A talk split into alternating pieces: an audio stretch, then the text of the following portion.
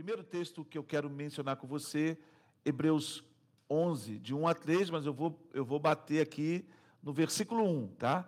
Agora a fé é a garantia, a confirmação das coisas esperadas, divinamente garantidas, a evidência das coisas não vistas, a convicção de sua realidade. A fé compreende como fato que não pode ser experimentado pelos sentidos físicos. Então, você entende que a fé, nós estamos trabalhando nisso nesses dias, repetindo, repetindo e repetindo. Ela é uma confirmação daquilo que eu espero em Deus, ou seja, daquilo que Deus me garante em Jesus. Por quê? Porque no princípio ele era a palavra, a palavra estava em Deus e Deus era a palavra. Então, quando eu olho para essa vida que eu estou vivendo agora, eu a estou vivendo a partir do meu relacionamento com Jesus. Então, Jesus é a rocha na qual eu subsisto. Vamos para o versículo de ontem. Não tenho vergonha do Evangelho, pois é o poder de Deus para a salvação de sua ira e punição para todos os que creem em Cristo Jesus como Salvador. Para os justos, para os judeus primeiro e também para o grego. Aí o versículo 17. Romanos 1, 16 e 17. Porque no Evangelho a justiça de Deus é revelada, nascendo da fé e levando a fé revelada. De uma maneira que desperta mais fé, como está escrito e para sempre permanece escrito: os justos e retos viverão pela fé. Eu amo essa palavra. Eu tomei conhecimento dessa, desse texto nessa versão ontem, quando eu fazia a projeção. E é interessante porque, para mim, isso gera, gera um conforto. Porque está escrito, mas não simplesmente foi escrito.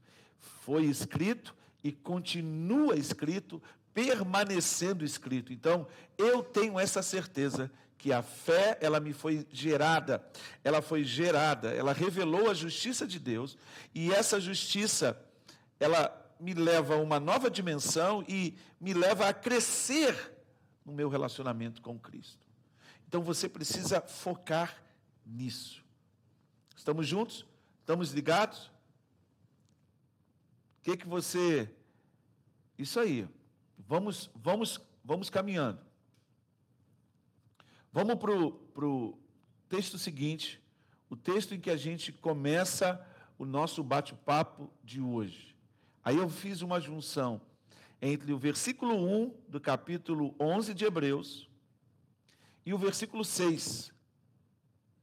Desculpe, tem dois pontos aí na projeção que você vai ver, mas é deveria ser um ponto e vírgula.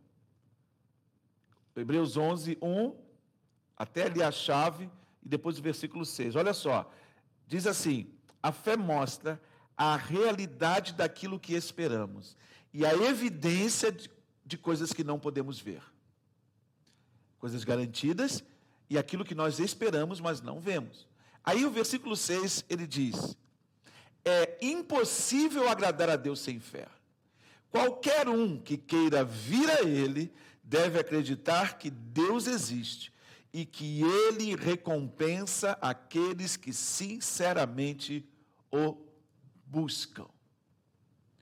Irmão, você entende que é a fé que te leva a crer em Jesus. Amém?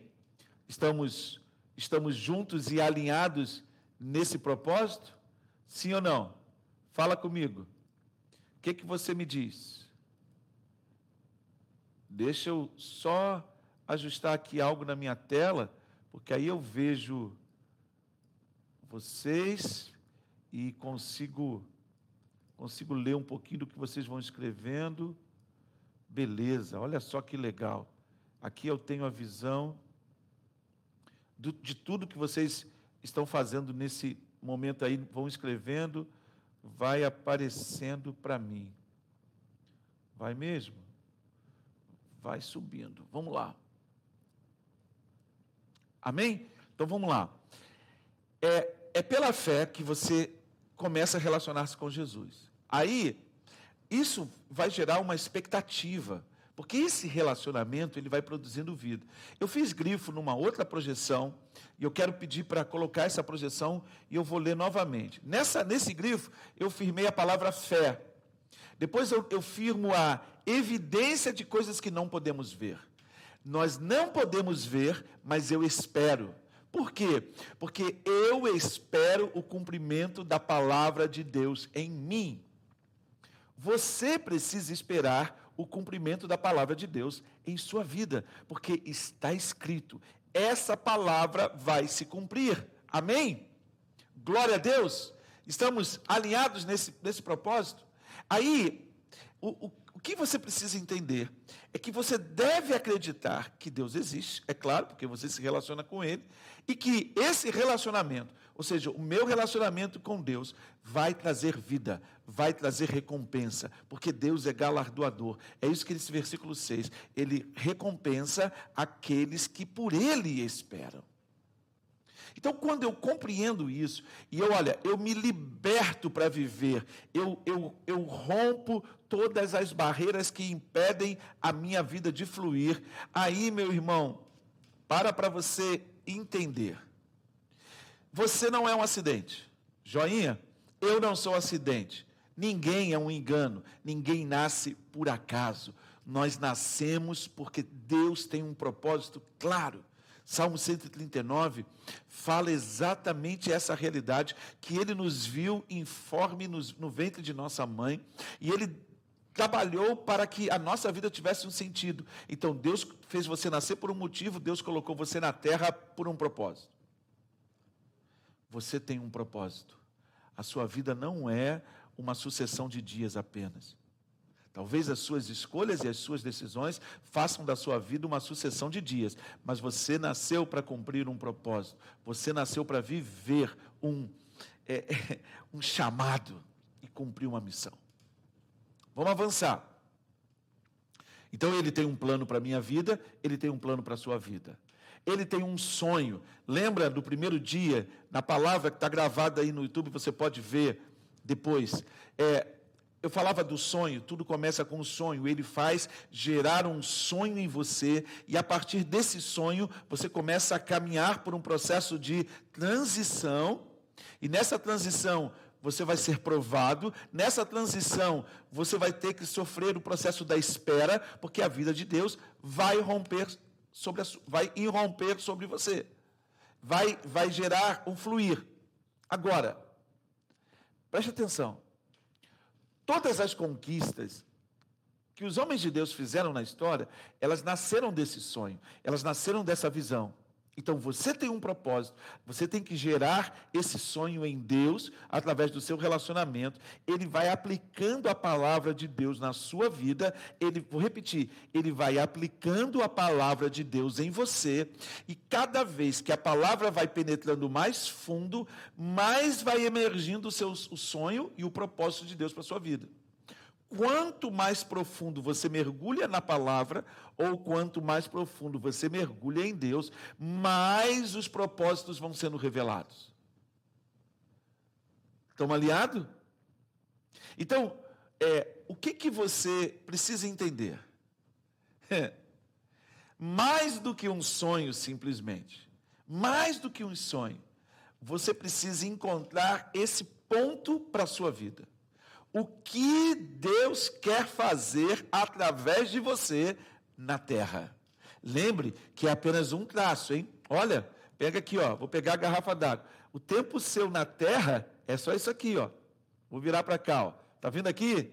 Isso aqui compreende os seus 30, 40, 70, 85 anos de vida que você vai viver. Mas, ó, tem toda uma eternidade para você caminhar com ele. Então é apenas um traço. O que, que Deus quer que você faça nesse ponto aqui, ó, nessa tampinha azul que é a sua vida na terra? É isso que você precisa descobrir. E como é que você descobre isso? Pela palavra. Agora, aí é que eu acho muito legal, porque nesse período de, de crise, de pandemia, de dificuldade, o que, que vai acontecer? A gente fica meio que atordoado. Por quê? Porque gera, gera conflito, gera tensão, gera dificuldade. E por que gera conflito, gera tensão, gera dificuldade, gerando confusão? Ó, é, ontem nós estávamos na live com a pastora e eu não sabia dessa informação, estava é, tentando monitorar a transmissão, estava lá no switch, cliquei no, no, no YouTube dentro do próprio computador que estava gerando sinal, ou seja, o, o áudio da transmissão foi, foi gerado duplicado. Então você ouvia o que, ela, o que ela falava e depois você ouvia a mesma coisa em cima. Então ninguém entendia nada. Nós derrubamos a transmissão e começamos uma transmissão nova. O que, que isso produziu? Ruído. Quando há interferência, e aí nós precisamos compreender que esse tempo que nós estamos vivendo é um tempo maravilhoso para você ter interferência. Porque você sabe, vou abrir só um parêntese, parênteses, há muitos espíritos ministrando no mundo, há muitas vozes.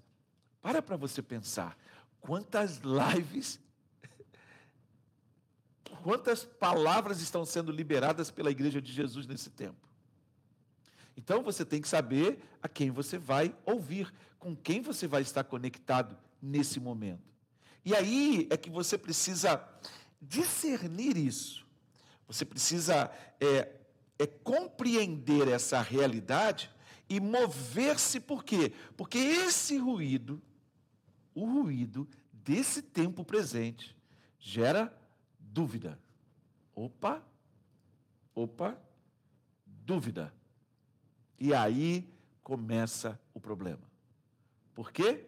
Porque a dúvida é o grande inimigo do sonho de Deus na sua vida. A dúvida é aquilo que vai limitar o potencial que a sua vida tem em Deus. Por quê? Porque se você tem que fazer uma compra e de repente acontece uma situação imprevista, você só vai conseguir fazer essa compra se você se mover por um propósito. Porque, do contrário, você vai olhar pelo dinheiro que está escasso. Você, por exemplo, perdeu o emprego. Ah, vou fazer esse investimento? Dúvida. Acendeu a luz vermelha. Compro ou não compro? Faço o investimento ou não faço? Não é assim que acontece? O que, que leva uma pessoa que perdeu o emprego, perdeu a sua fonte de sustento, pegar uma parte do recurso que tem e fazer um investimento? Convicção de propósito. Sim ou não? Faz sentido para vocês? Olha só, eu sei que você vai dizer para mim, ah, pastor, esse, esse negócio aí é muito doido, porque como é que eu vou gastar o dinheiro se eu não tenho a fonte? É porque você tem que ter algo, eu, eu estou falando de mover-se por fé. Eu estou falando de mergulhar profundo em Deus. Quando você tem um sonho e você tem uma palavra de Deus para a sua vida, você se move não pelas circunstâncias, você se move pela palavra. Por isso que é muito interessante. Eu ouvi uma palavra do. Agora eu esqueci o nome do. O, o, o do, do orvalho.com, esqueci o nome do pastor. Ele disse: no tempo de crise, você dizima por fidelidade. Então não importa a quantidade do que você dizima, não importa como você faz, o valor, mas você é fiel, você devolve, você retribui, você se alegra em Deus. E é aí que Deus ministra no nosso espírito e nós movemos-nos por um propósito. Por quê? Porque Ele nos amou primeiro, Ele nos deu, então eu tenho ousadia e coragem para semear no reino.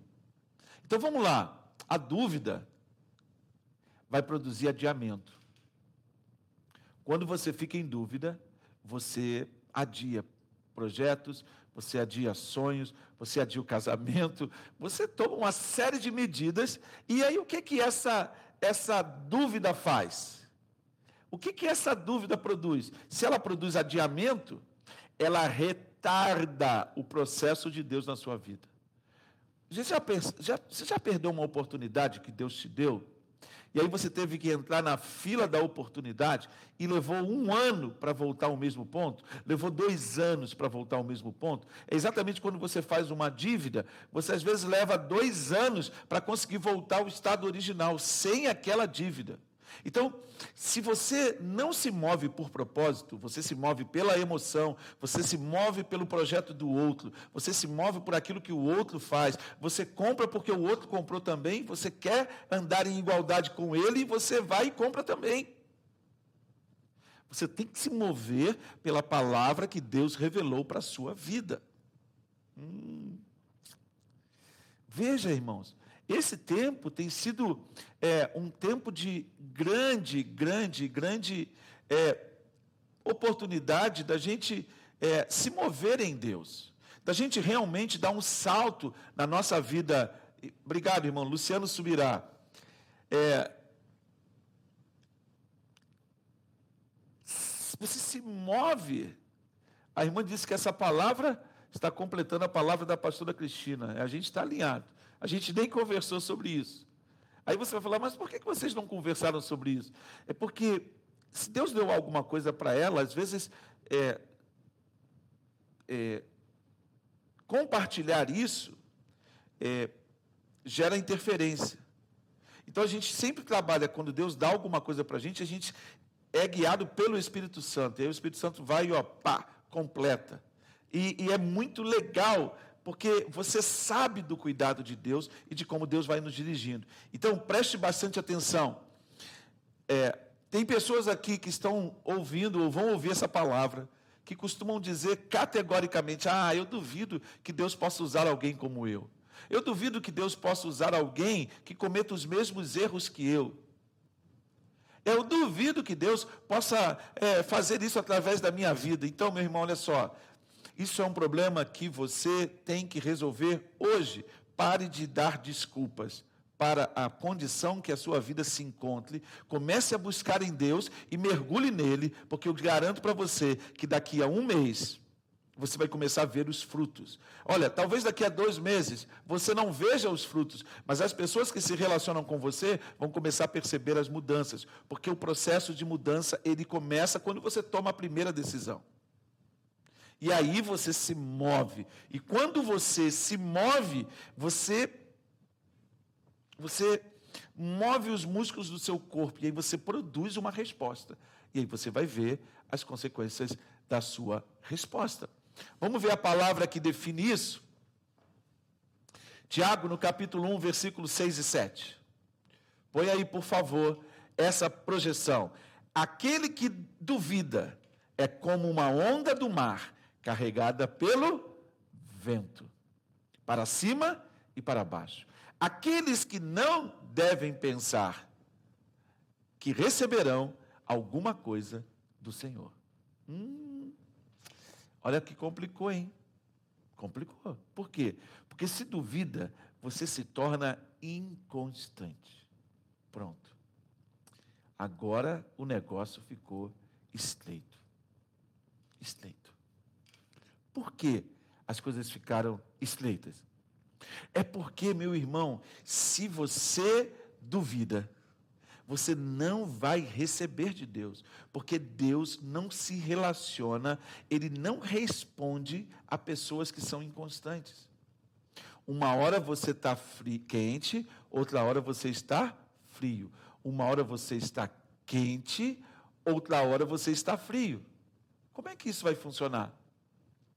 O que que Apocalipse disse a respeito disso? O que que o livro da Revelação disse a respeito disso? Ele disse que nós seríamos vomitados. Ou você é uma coisa, ou você é outra. Ou você é quente, ou você é frio. Não dá para ficar sendo quente e frio. Não dá para ser frio e quente. Por que eu estou fazendo esse jogo de mudar de, de câmera? Para mostrar para você o que, que a inconstância produz. Olha aqui, você está me olhando sobre um prisma, sobre uma perspectiva, sobre uma incidência de luz. Quando eu mudo para essa câmera, embora as câmeras estejam sincronizadas, ela está lendo de uma outra forma. Então você entende que o desafio é grande Muda tudo quando você muda a perspectiva. Quando você muda a perspectiva, vai mudar o foco, vai mudar a distância focal, vai mudar tudo. Então pare e pense, por que, que você está no lugar em que você está hoje? Agora você precisa entender como você chegou até aqui. Qual o caminho que você fez até aqui? Como é que Deus veio te conduzindo até este momento? Então, o nosso desafio, ele é grande. Por quê? Porque na medida em que o avião vai voando, ou seja, na medida em que a gente vai voando, andando com a nossa vida, nós precisamos tomar decisões que vão ajustando o nosso voo.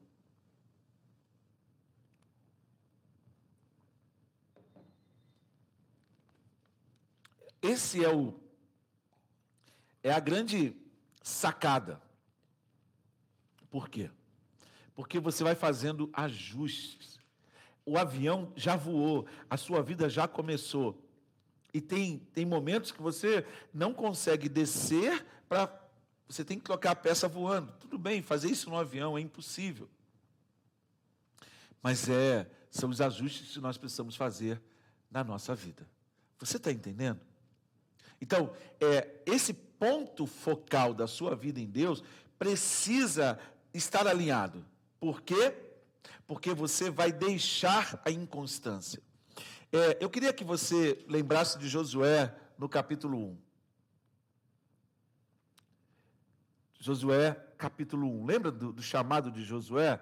Eu gosto muito desse chamado, porque Josué caminhava com Moisés o tempo todo, mas o ministério não era de Josué. Não era de Josué, era de Moisés.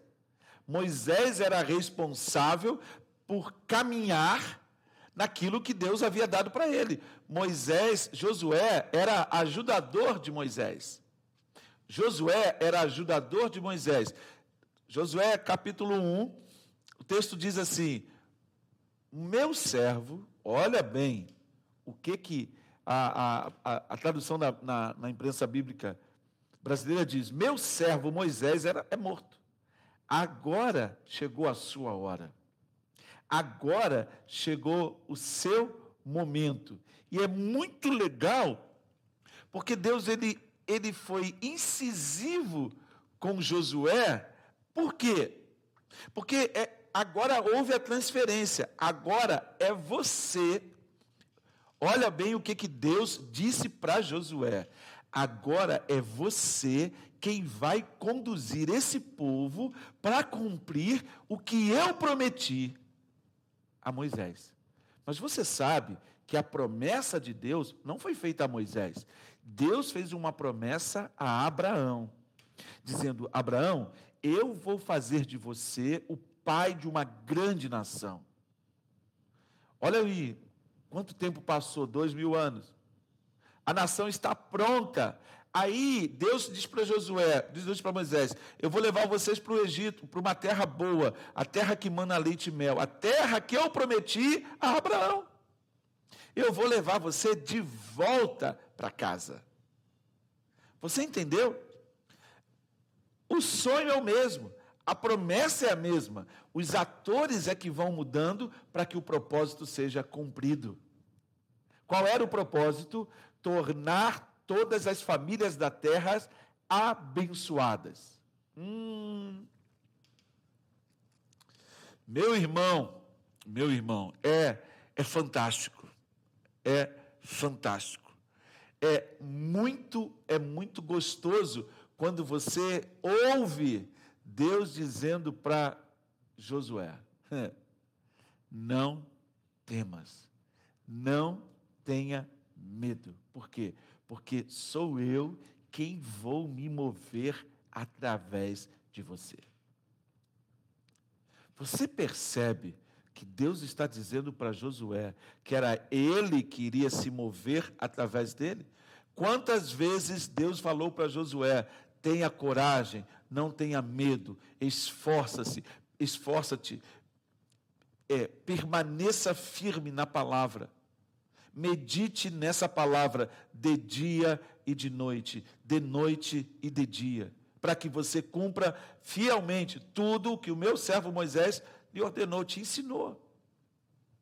Então você começa a perceber, meu querido, você começa a entender, abençoado, que a palavra para Josué era para que ele não se tornasse inconstante. Então, ser corajoso, ser firme, ninguém vai poder te resistir, era o trabalho de Josué. Então, é o meu trabalho, é o seu trabalho. Por quê? Porque a inconstância. Hum, a inconstância é um problema sério, sério, sério, sério, sério, sério. Ai, meu Deus. Versículo 6. Seja forte e corajoso, porque você conduzirá este povo para herdar a terra que prometi sobre juramento aos seus antepassados. Somente seja forte e muito corajoso. Tenha o cuidado de obedecer a toda a lei que o meu servo Moisés lhe ordenou. Não desvie dela nem para a direita, nem para a esquerda, para que você seja bem sucedido por onde quer que andar. Vamos lá? Vou te fazer uma pergunta. Vou te fazer uma pergunta. Você é ensinável? Hum. Você é uma pessoa ensinável? Porque ele precisava andar, não se desviar nem para a direita, nem pela esquerda. Ele tinha que seguir à risca a palavra que, que lhe havia sido ensinada por Moisés. Por isso, Josué, no tempo todo da sua caminhada em que ele servia a, a Moisés, o que, que ele estava sendo? O que, que estava sendo feito com ele? Ele estava sendo discipulado, ele estava sendo treinado. Não era a hora de Josué, era a hora e o tempo de Moisés. Então você precisa entender uma realidade no, no, a respeito de cumprir sonhos, cumprir propósito. Vai chegar a sua hora e Deus vai mostrar qual é o seu momento. Ele vai falar claramente a você, exatamente como ele fez com Josué, exatamente como ele fez comigo e exatamente como ele faz com os seus servos. Agora, você precisa ser uma pessoa moldável, você precisa ser uma pessoa ensinável. Porque o que, que isso vai produzir? Isso vai. É, é, puxa, fui ler aqui o Luan, escreveu, pronto, tirei o meu foco. A chave, a chave é ser corajoso, ele diz aqui, não é ter ausência de medo, mas é enfrentá-lo e passar por cima dele. Entendeu? É ir além. Não é simplesmente enfrentar, resistir, não é, ó, Passa por cima. Vá além do medo. Ser forte e corajoso. Ser uma pessoa ensinável. O que que isso produz?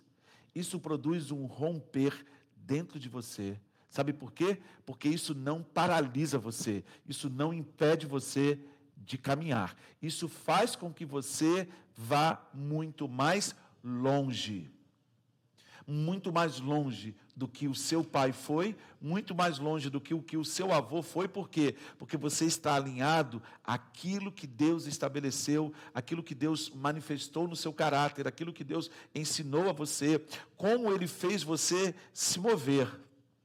Então, esse é o ponto, esse é o momento de nós darmos um passo na nossa fé. Há uma palavra, a palavra é, não tenha dúvida. Creia que Deus vai cumprir o que ele prometeu. A segunda coisa que eu quero dizer para você é: não se desvie da palavra.